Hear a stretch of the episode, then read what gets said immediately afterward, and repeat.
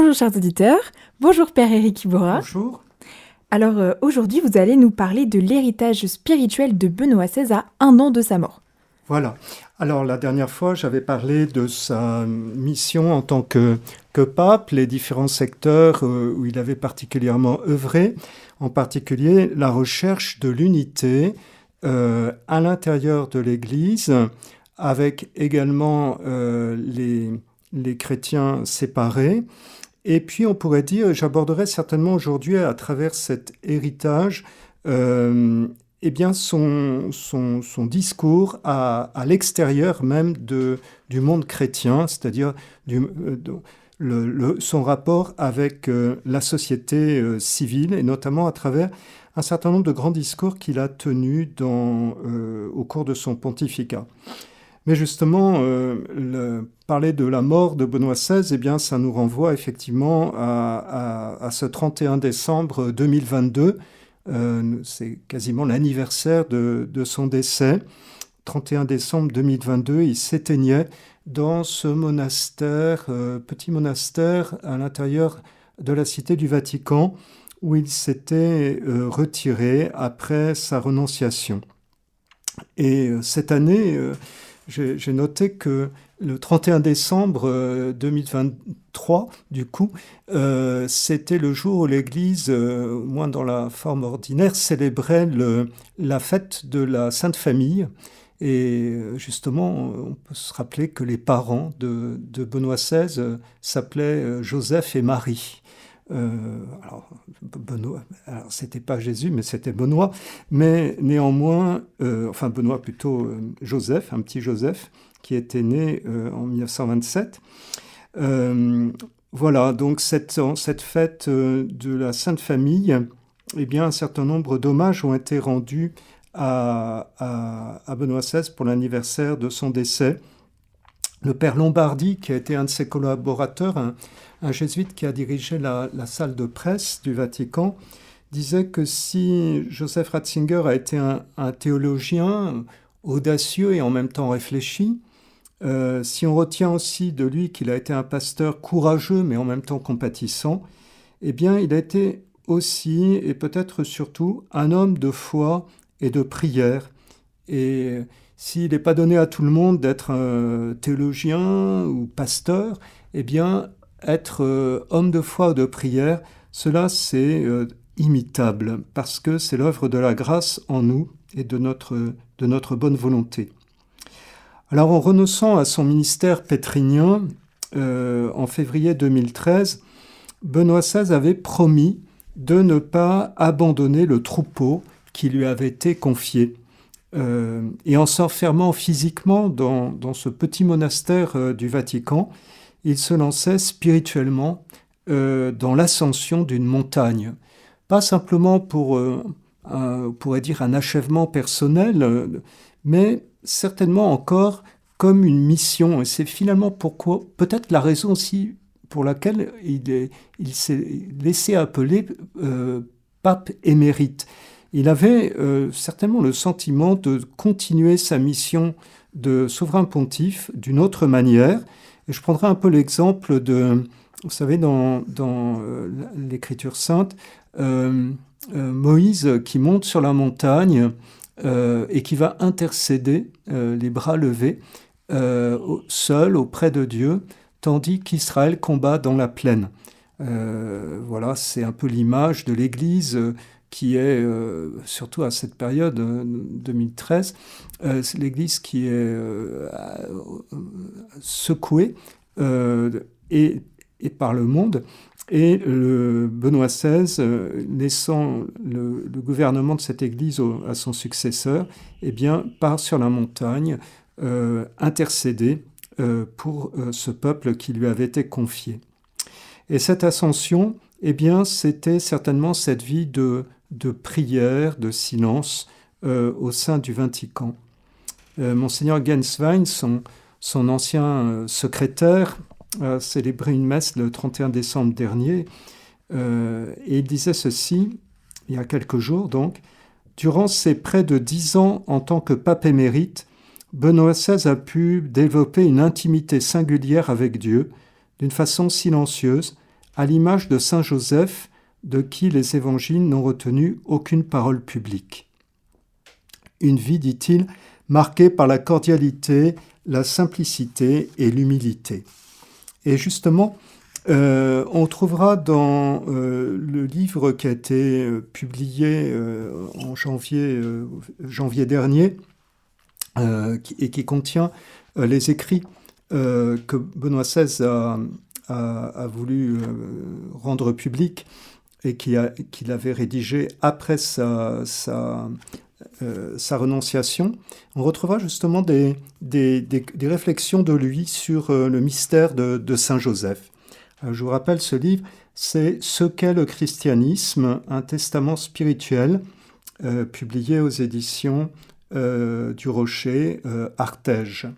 Donc, il contient les, les différents écrits qui ont suivi la renonciation de Benoît XVI, aussi bien des choses très théologiques que des écrits plus, accessibles.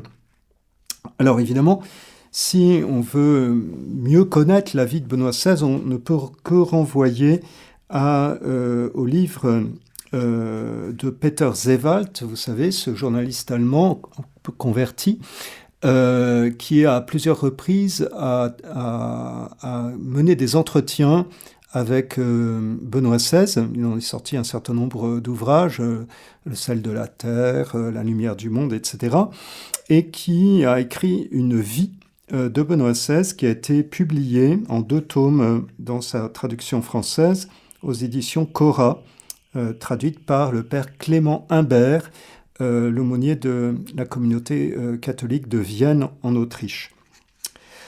Alors, voilà, puisque j'en suis, suis à la bibliographie, eh bien, pourquoi ne pas non plus, parce que évidemment la renonciation, ça interroge quand même beaucoup. Hein. Euh, euh, le cardinal Müller se posait des questions, etc. Euh, alors j'ai trouvé un excellent ouvrage du, du, chanoine Christian Gouillot, qui est à Strasbourg, qui s'appelle Joseph Ratzinger, Benoît XVI et le ministère pétrinien. Autrement dit, un ministère pétrinien, c'est la charge de Pierre euh, transmise à ses successeurs, autrement dit au pape. Et c'est une réflexion théologique sur euh, ce qu'est en fait la charge de pape et de la manière dont euh, Benoît XVI et antérieurement Joseph Ratzinger l'envisageaient. C'est publié aussi aux éditions Artege. Alors je reviens sur, le, euh, sur cet anniversaire euh, du, décès de, de, Benoît XVI. Euh, je vous parlais tout à l'heure du père Federico Lombardi, ce jésuite qui a été un des collaborateurs du pape et qui s'interrogeait justement sur l'héritage de Joseph Ratzinger. Euh, qu'il soit un maître de la foi ne fait aucun doute, dit-il. Et on peut penser aux ouvrages qu'il a écrits dans les années 70-80, justement pour raffermir une foi chancelante à un moment euh, euh, dans, l'Église. Je pense à la foi chrétienne hier et aujourd'hui. le titre allemand, c'est Introduction au christianisme.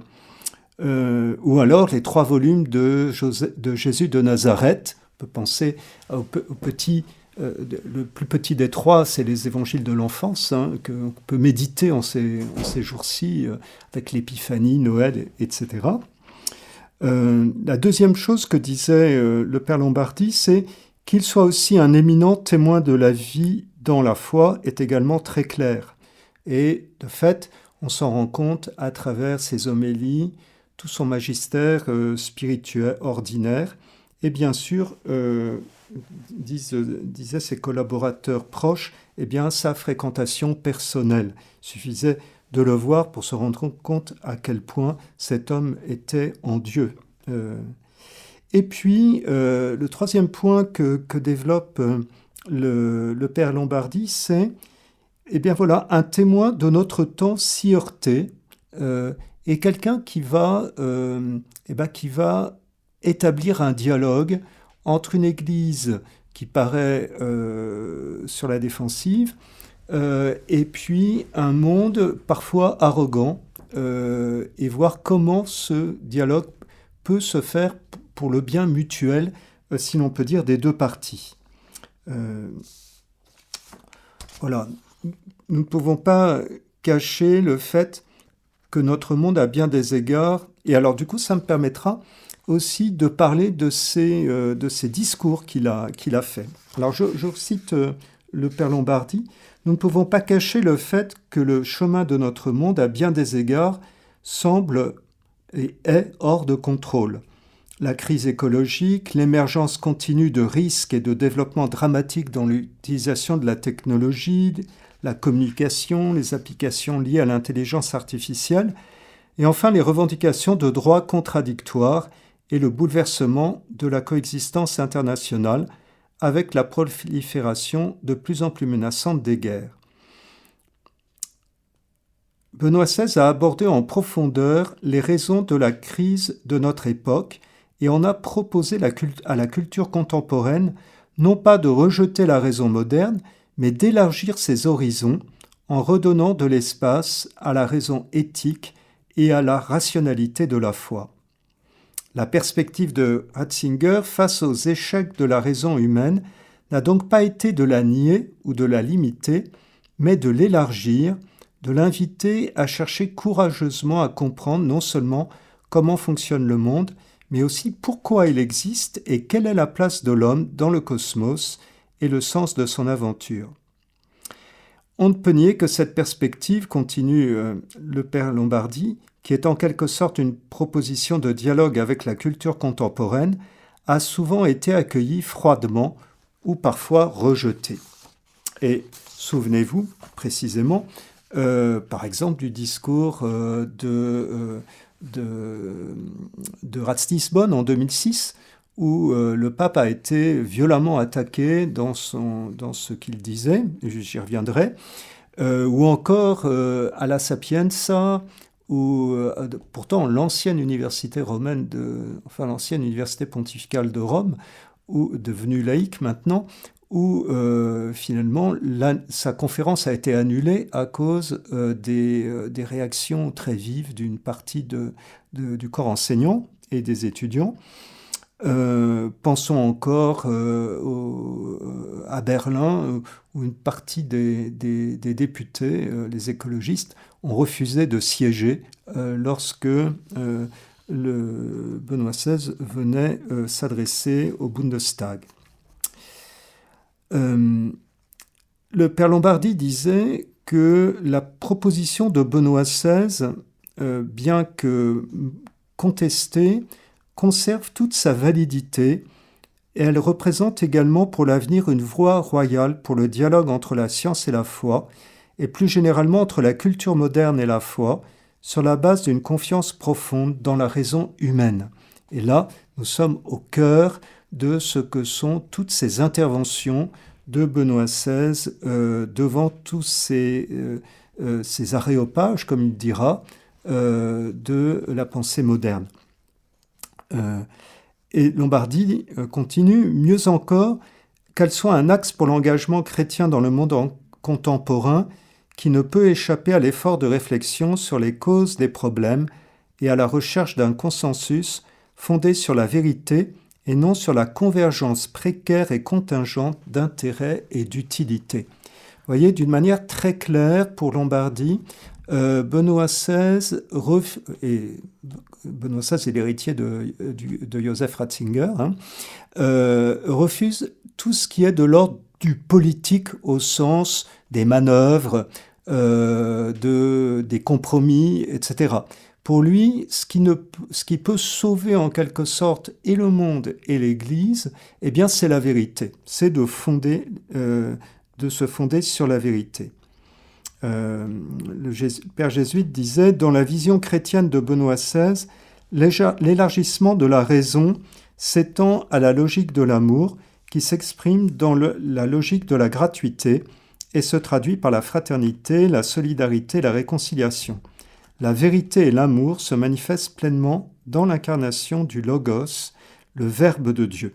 Et nous revoilà avec un thème central euh, de la pensée de Benoît XVI qu'on a pu voir aussi bien à l'œuvre dans ses écrits sur la liturgie que euh, partout ailleurs dans ses écrits euh, théologiques. Et pour le, le, père jésuite Lombardi, eh bien, c'est cette, cette posture, les Italiens diraient impostazione, eh bien, elle, elle provient d'une prise de conscience euh, de l'Église au moment du euh, Concile de Vatican II. Euh, et il souligne qu'il est le dernier pape à avoir participé à l'ensemble du Concile et à l'avoir vécu de l'intérieur. et, et c'est à travers cette, ce témoignage, ce travail qui va, enfin, justement, qui va, cette prise de conscience qui va féconder tout son travail théologique ultérieur eh bien que l'on peut trouver euh, la voie euh, d'un dialogue fécond entre euh, ce que l'Église a apporté au monde, ce qu'elle a aussi en retiré et ce qu'elle peut, elle aussi, apporter au monde. Alors cet héritage théologique, il a été évidemment commenté. Je, fais référence, enfin plutôt je renvoie à un, une livraison de la, revue, de la nouvelle revue théologique, NRT, euh, qui s'appelle L'héritage théologique de Benoît XVI, coopérateur de la vérité. Vous vous souvenez que c'était sa devise épiscopale. Euh, euh, préfacé par, là aussi par un cardinal. Quasiment tous, tous les écrits que je, vous cite là en ce moment sont préfacés par le, cardinal Sarah, le cardinal Ladaria, ou, etc. Il manque plus que le cardinal Müller.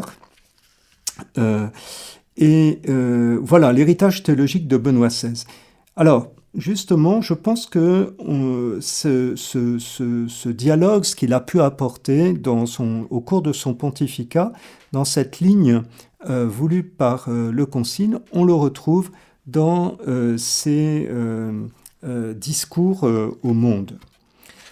vous le savez, Joseph Ratzinger a toujours été un, brillant conférencier, nourri par son érudition universitaire et fécondé par sa, réflexion personnelle. Eh ses conférences ont jalonné sa carrière académique et, pastorale. Citons par exemple euh, celle justement qu'il tint pendant les intercessions du Concile, euh, puisqu'il était euh, expert auprès du cardinal de, Cologne et que j'ai eu déjà l'occasion de, commenter, ou encore celle qu'il a donnée à l'Académie catholique de Bavière sur différents sujets euh, concernant euh, la, place de l'Église dans la société euh, des hommes, et puis toutes sortes d'autres conférences. on peut penser à la dernière qu'il a tenue justement avant d'être élu pape, qui était, et c'est presque prémonitoire, c'était le 1er avril 2005 à, Subiaco, la ville de, Saint-Benoît, et précisément sur comme sujet Saint-Benoît et l'Europe, donc quelques jours avant d'entrer en conclave. Alors son élection au, trône pontifical va lui donner d'innover euh, dans une certaine mesure. Euh, il s'inscrit bien sûr dans le, sillage de son prédécesseur, hein, le grand pape Jean-Paul II, comme il disait le jour de son, de son euh, intronisation sur la place Saint-Pierre, et reprend à cet égard la tradition des voyages apostoliques à l'étranger, en leur imprimant cependant euh, sa marque personnelle, sur que Benoît XVI était moins comédien, entre guillemets, que, euh, que, Jean-Paul II. Euh, et c'est donc, mais c'est c'est à travers cette, cette inflexion, en quelque sorte, qui va développer une tradition finalement nouvelle de discours prononcés euh, devant des assemblées euh, lors de ses déplacements à l'étranger, dans différents pays, aussi bien en Europe euh, qu'ailleurs. alors, il parlera même d'aréopage en rappelant aussi qu'à l'origine, ce terme avait une connotation judiciaire, notamment en matière religieuse. Autrement dit, quand il s'adresse à ces aréopages de la culture, de la politique, etc., il a conscience en quelque sorte de, parler devant un, tribunal, en quelque sorte. Euh, et c'est surtout en Europe qu'il va prendre euh, la parole devant des auditoires à la composition variée, mais où derrière la courtoisie de mise, pas dans tous les cas d'ailleurs, pouvait se dissimuler la tentation de juger a priori une pensée de plus en plus marginalisée, ce que l'Église, par sa bouche, avait à déclarer au monde, un monde par ailleurs de plus en plus tourmenté par les conséquences de son propre éloignement euh, euh, de la foi. Alors, c'est une tentation qui se manifestera, comme je le disais, à plusieurs reprises à travers la réaction des médias ou dans certains cas par des actions discourtoises. Euh, c'est ainsi que la campagne menée par une poignée d'activistes de l'université romaine de la Sapienza aboutira à l'annulation par le Saint-Siège de la conférence prévue, ou encore, comme je le disais tout à l'heure, à Berlin, où un groupe euh, de députés écologistes refusera de siéger dans l'enceinte du Parlement pour manifester son hostilité à la venue du Saint-Père et en quelque sorte récuser d'emblée euh, toute légitimité au discours de l'Église en matière d'éthique politique. Alors il est vrai que le discours de Benoît XVI, euh, je vous dis, attaché à la vérité, donc qui ne, qui, n'admet aucune compromission, euh, avait de quoi indisposer, et plus particulièrement les élites européennes à qui il s'adressait. Benoît XVI n'a jamais fait, euh, n'a jamais fait mystère de l'importance que revêtait à ses yeux l'Europe dans euh, la formation des idées qui mènent le monde, euh, et donc aussi dans l'économie du salut, dans la théologie, si vous voulez, ou la spiritualité. Et il n'a pas non plus caché la gravité que revêtait à ses yeux la crise intellectuelle qu'il a frappée dès les commencements de l'ère moderne, pour remonter, disons, sinon à la Renaissance, au moins aux Lumières. S'interrogeant sur la légitimité du discours euh, euh, que l'Église peut adresser au monde contemporain, et en particulier à ses élites, eh bien Benoît XVI le trouve tout naturellement, encore une fois, euh, dans le thème de la raison. C'est précisément ce que soulignait le Père Lombardi. la raison que les Lumières ont exaltée pour mieux s'affranchir de la tutelle de la foi mais la raison aussi que ces mêmes lumières ont rétréci à n'être plus qu'un instrument destiné à mesurer ce qui est matériel et donc manipulable, dans une perspective devenue purement pragmatique et utilitariste. Le, monde n'est plus perçu comme un cosmos, c'est-à-dire comme une icône euh, du Dieu invisible, souvenons-nous de la préface de la messe de la Nativité, euh, mais euh, il n'est plus qu'une carrière de matériaux et les hommes finalement plus que de la main-d'œuvre pour exploiter ces matériaux. Donc une raison amputée de ce qui fait sa noblesse, son ouverture sur ce qui justement dépasse l'homme en tant qu'individu et en tant que nature. Autrement dit, la raison ouverte sur l'être dans sa totalité, et bien sûr celui qui en est l'origine et la fin, c'est-à-dire sur Dieu. Cette raison que précisément l'Église et le monde possèdent en commun, car Benoît XVI y reviendra souvent dans ses écrits, dès l'origine, l'Église a fait le choix de la raison philosophique contre la mythologie religieuse, et elle intégra la raison dans son propre processus d'autocompréhension. C'est comme ça qu'est née la théologie.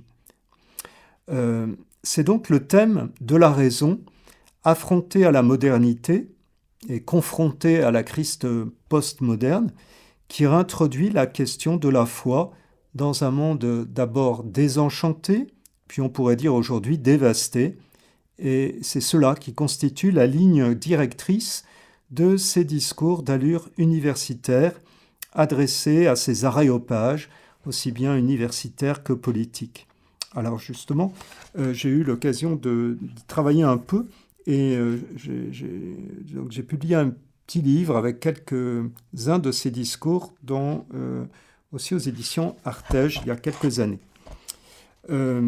alors, pour en passer quelques-uns en, en, revue, à Ratisbonne, euh, à Prague, alors Ratisbonne c'était en 2006, Prague en 2008, euh, Rome en 2008, Prague en 2009, eh bien il s'est adressé à des auditoires universitaires.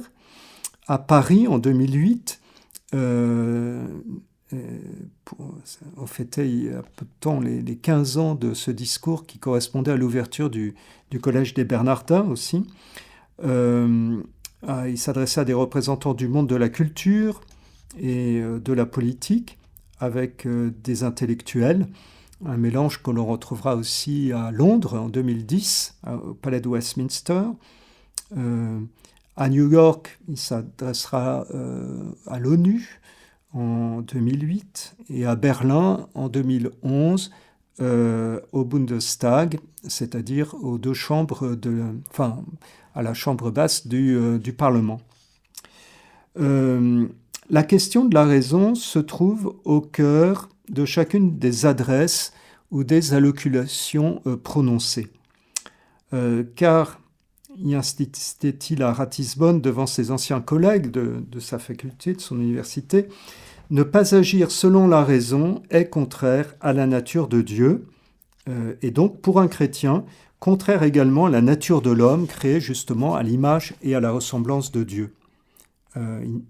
Il montrait euh, que la raison moderne ne peut s'exonérer de la question du sens qui transcende la technique et l'utilitarisme qui en découlent pour renouer avec les réponses que la foi procure à l'interrogation philosophique.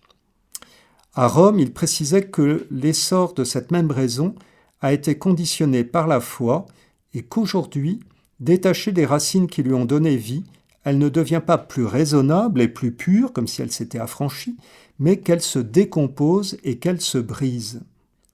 Et à Rome encore, toujours euh, dans ce discours de la Sapienza, qui a été publié, même s'il n'a pas été tenu euh, dans l'enceinte de l'université, euh, il faisait observer que si la raison guide l'intelligence vers la vérité, eh bien la vérité signifie plus que la simple connaissance. parce que connaître, eh bien, ça amène à découvrir le bien. La vérité et la bonté, euh, finalement, sont euh, convertibles, si l'on peut dire. L'usage de la raison a une finalité pas simplement utilitaire au service de la technique, mais une finalité éthique au service de la vie bonne, comme diraient les anciens philosophes. Et à Paris, euh, en 2008, après avoir montré comment les arts et les techniques euh, dont la modernité a pu s'enorgueillir sont en fait les sous-produits de la quête médiévale de Dieu, poursuivie dans les monastères, eh bien, il mettait en garde contre une distinction qui aboutirait, dit-il, à une séparation et dont la conséquence serait la ruine de l'humanisme moderne. Ces conséquences, celles du positivisme de la raison moderne, il en esquissait aussi les contours à Prague en s'interrogeant sur la vulnérabilité d'une raison positiviste, sans racines ni idéaux, sans passé ni avenir, contrainte de se soumettre aux pressions plus ou moins subtiles de groupes d'intérêts idéologiques ou de céder aux attraits d'objectifs utilitaristes.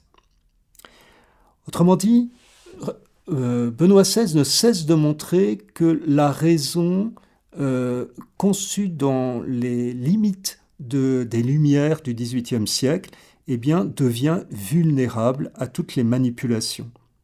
Et à Londres, et cette fois devant des parlementaires, il insistera sur le rôle correctif de la, de la religion habitée par la raison à l'égard de cette raison positiviste qui empêche si souvent par sa pauvreté le législateur de fonder l'éthique politique ailleurs que sur la navrante loi du nombre qui afflige les démocraties occidentales. Et ce même thème, il le reprendra euh, à Berlin, euh, au Bundestag, où il affirmait que la règle du scrutin majoritaire est impuissante à fonder et à protéger l'humanité de l'homme. Et euh, on peut peut-être s'en rendre compte assez tragiquement nous-mêmes avec les projets de loi qui vont être bientôt portés au Parlement. Alors c'était une question d'ailleurs qu'il avait déjà traitée justement en, France, à Paris, lors de sa réception à l'Académie des sciences morales et politiques en novembre 1992 en réfléchissant sur l'exercice de la liberté dans le monde moderne. Et là, je le cite un instant. Il disait ceci. Euh, il est difficile de voir comment la démocratie, qui repose sur le principe de la majorité, peut, sans introduire un dogmatisme qui lui est étranger, maintenir en vigueur les valeurs morales des valeurs morales qui ne sont plus reconnues par une majorité il insistait sur la nécessité d'une régulation. Le positivisme structurel qui s'exprime par l'absolutisation du principe de majorité se renverse inévitablement un jour ou l'autre en nihilisme.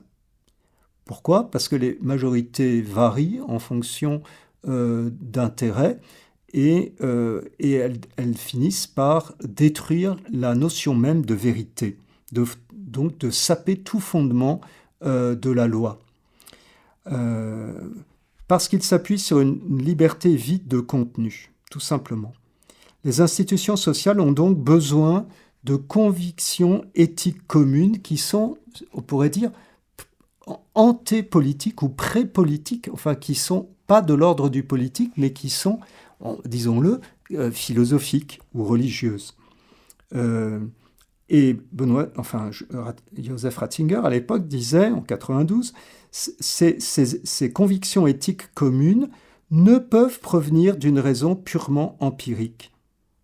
Et comme il le dira plus tard à New York, à Rome, à Londres euh, ou à Berlin, eh c'est dans la tradition religieuse éclairée par la raison métaphysique qu'on peut trouver ces convictions euh, éthiques communes qui sont le fondement du politique.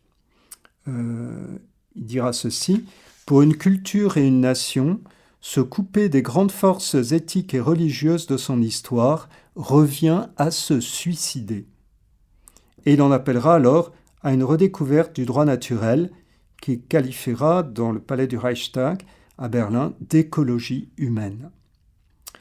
C'est donc en, adossant résolument la raison euh, à la foi que Benoît XVI a pu jeter un regard lumineux sur les questions éthiques et politiques qui agitent les hommes de son temps, et cela sans, et cela, et notons-le, cela sans imposer aux législateurs des contenus expressément propres à la révélation. Par exemple, un droit sacré comme dans d'autres traditions religieuses.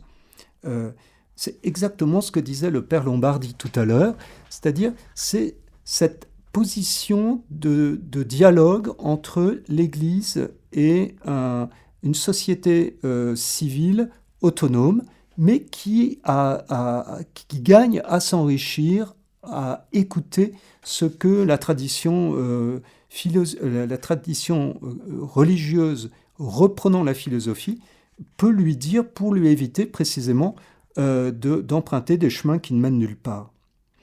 Et donc à travers tous ces discours va revenir l'invitation pressante à faire éclater le carcan dans lequel la raison s'est auto-limitée, à redécouvrir, et jusque dans le cadre de l'éthique politique, eh bien, toute l'amplitude qui est la sienne. Euh, la mise en garde adressée euh, à la France euh, en 92, là, à travers ce discours à l'Académie des sciences morales et politiques, valait pour les autres pays européens, car Benoît XVI pense que l'Europe, comme je le disais au début, continue de porter une lourde responsabilité. Si c'est elle qui a provoqué ce rétrécissement mortifère des Lumières, c'est aussi d'elle qu'est qu'était née cette fécondation mutuelle unique entre la foi et la raison, créant par là une civilisation originale, ouverte et profondément humaniste. Hein, c'était le thème du discours tenu au Collège des Bernardins à Paris en 2008 et à Berlin, au terme du dernier discours de ce genre qu'il prononcera, Benoît XVI dira La culture de l'Europe est née de la rencontre entre Jérusalem, Athènes et Rome, de la rencontre entre la foi au Dieu d'Israël, la raison philosophique des Grecs et la pensée juridique des Romains. Cette triple rencontre forme l'identité profonde de l'Europe.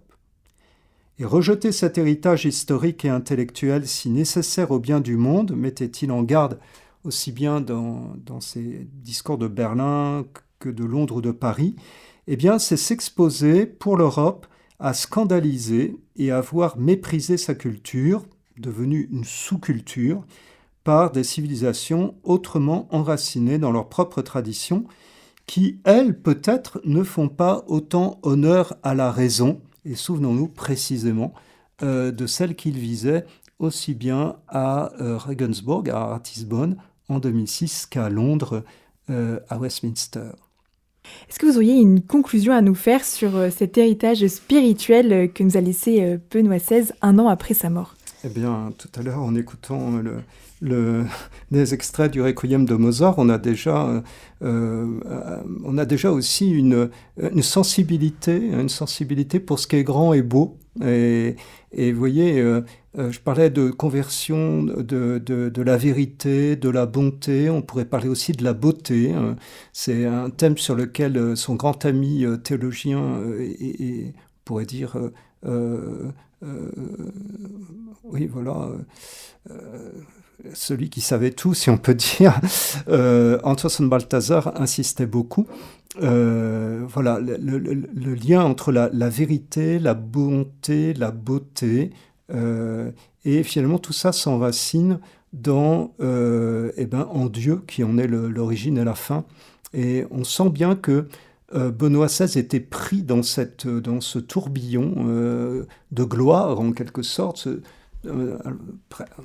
on, écoutait Mozart, 18e siècle, mais en, repensons à la Bavière du Sud avec ces tourbillons de, de, de, du baroque euh, auquel il fait allusion d'ailleurs dans son, dans son autobiographie, euh, euh, son autobiographie, j'ai oublié le nom, Ma vie, hein, voilà, c'est ça, Ma vie, où il parlait de ses premières impressions dans, dans ces grandes églises baroques au rococo, avec l'encens, les rayons de soleil, etc.